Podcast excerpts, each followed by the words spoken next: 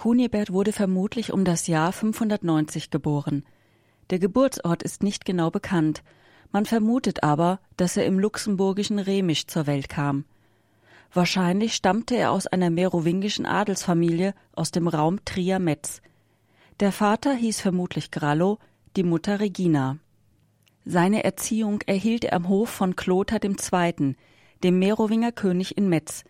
Hier betrieb er auch literarische Studien und erhielt eine Militärausbildung. Hier am Königshof Metz kam Kunibert in Kontakt mit einer ganzen Reihe von Aristokraten des Gesamtreiches. Doch sein frommer Sinn fühlte sich bald abgestoßen von dem recht sittenlosen höfischen Treiben. So wandte er sich nach Trier. Noch keine zwanzig Jahre alt wurde Kunibert Archidiakon in Trier. Wenige Jahre später wurde er zum Bischof von Köln berufen. Obwohl Kunibert auch bei dieser Wahl noch sehr jung war, brachte ihm das Volk bereits große Achtung und Wertschätzung entgegen. Kunibert rechtfertigte seine Ernennung. Er brachte die Diözese Köln zur Blüte, unterstützte Klöster und Kirchen und kümmerte sich besonders großherzig um die Armen und Kranken im Volk. Zahlreiche karitative Einrichtungen wurden von dem tatkräftigen Bischof gegründet. So richtete er die Armenpfründe der Lupusbrüder, ein Hospital am Dom ein. Der Ruf des durch seine Gelehrsamkeit und Tugend ausgezeichneten Gottesmannes erreichte auch den fränkischen König Dagobert I. Die Frediger Chronik berichtet, dass Kunibert als Bischof von Köln einer der engsten Berater und Mahner des letzten bedeutenden merowingischen Königs wurde. Dieser setzte ihn auch zum Regenten seines unmündigen Sohnes Sigebert III. ein. Damit verkörpert Kunibert eine neue Form eines Amtsträgers, nämlich den am Hof erzogenen und dienenden Adeligen, der dann als Bischof im engen Kontakt mit den weltlichen Geschäften blieb. Somit erscheint er als Vorläufer der hohen karolingischen Hofgeistlichkeit. Gleichzeitig stand er am Anfang einer langen Reihe von Kölner Bischöfen, die als Berater und Erzieher von Königen tätig waren. Nach dem Tod Dagoberts 639 einigte sich Kunibert mit dem Hausmeier Pippin auf Sigebert als Nachfolger. In merowingischer Zeit hatte ein Hausmeier die Oberaufsicht über den Hof. Pippin und Kunibert schlossen einen ewigen Freundschaftsbund. Unbekannt ist, wie sich die Stellung Kuniberts im Reich nach der Mündigkeit Sigeberts entwickelte. Ab 648 brechen die datierten Nachrichten ab. In politischen Angelegenheiten zeigte der Bischof ein besonderes Geschick, und da sein Ruf unantastbar war, wurde sein Rat überall gehört. So vermochte er viel zur Erhaltung des Friedens beizutragen. Wahrscheinlich war Kunibert auch an der schriftlichen Fixierung des merowingischen Gesetzbuches Lex Ribuaria beteiligt, durch die das Bistum Köln endgültig in den merowingischen Reichsverband integriert wurde. Eine Grabinschrift aus unbekannter Zeit rühmt ihn als Apostel Sachsens, Westfalens und Frieslands. Hieraus schließt man, dass er auch missionarisch tätig war.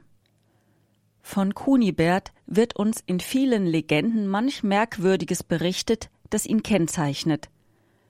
So wusste man zu seiner Zeit in Köln nicht mehr, an welcher Stelle die heilige Ursula in der ihr geweihten Kirche begraben lag.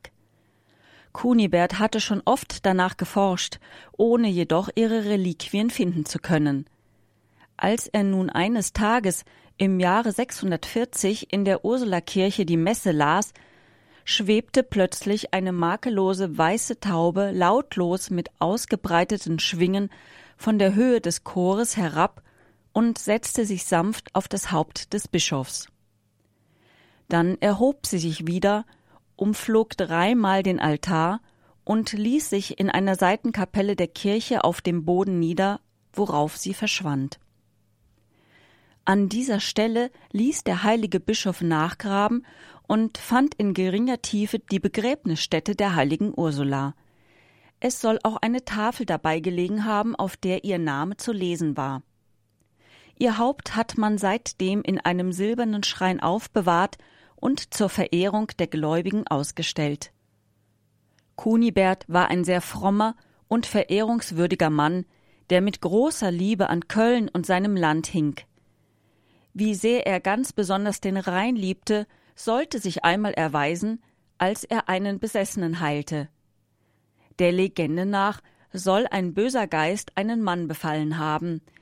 Dieser wollte sich daraufhin in den Rhein stürzen, doch Bischof Kunibert kam dazwischen und soll gerufen haben Was, du unsauberer und schmutziger Gast, du willst ein solch heiliges Wasser besudeln, das der Weltschöpfer gesegnet hat, von seinem Urquell bis dahin, wo es der Ozean aufnimmt? So viele Wunder durchleuchten es, so viele Heilige haben es verehrungswürdig gemacht. Und nun willst du in dies reine Wasser fahren? Zieh hin in den tiefsten Abgrund des Meeres, unter die Ungeheuer der Nacht. Und der böse Geist soll verschwunden sein. Kunibert starb nach rund vier Jahrzehnten Tätigkeit als Kölner Bischof am 12. November 663 und wurde in der von ihm gegründeten Kirche St. Clemens beigesetzt. Er ist der erste frühchristliche Kölner Bischof, dessen Grablegung in Köln beschrieben ist.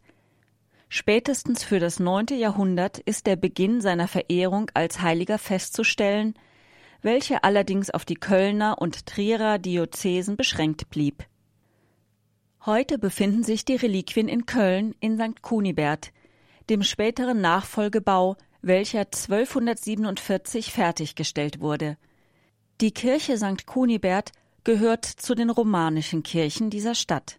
Auf Abbildungen ist Bischof Kunibert oft mit einer Taube auf der Schulter oder über seinem Haupt dargestellt. Auch mit Kirchenmodell in der Hand wurde Kunibert häufig abgebildet.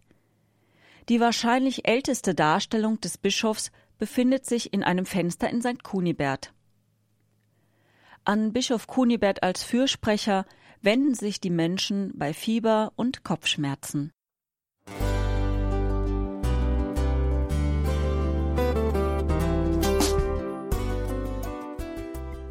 Liebe Zuhörerinnen und Zuhörer, Vielen Dank, dass Sie unser CD- und Podcast-Angebot in Anspruch nehmen.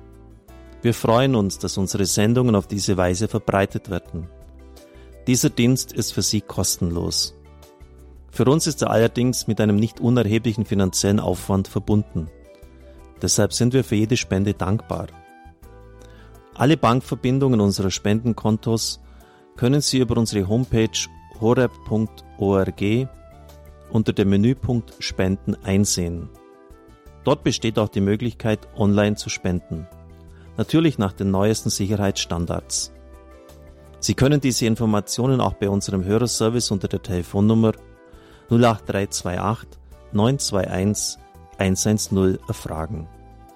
Ich wiederhole die Rufnummer 08328 921 110. Vergelt's Gott für Ihre Unterstützung. Ihr Pfarrer Kocher.